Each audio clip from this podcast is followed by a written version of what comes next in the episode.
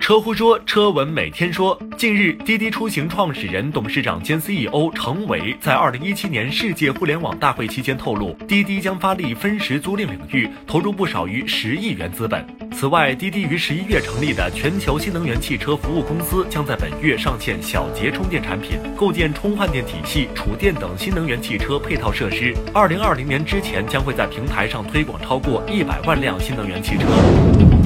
近日，东风乘用车公司与首汽约车在北京签署战略合作协议，双方计划在武汉、西安、昆明、厦门等主要城市投放东风 A 九，为工商务人士提供专属共享出行服务。目前，首汽约车已经拥有超过两千万用户，月活跃用户达到二百四十万，处于国内行业领先地位，拥有国宾级接待服务经验的优势。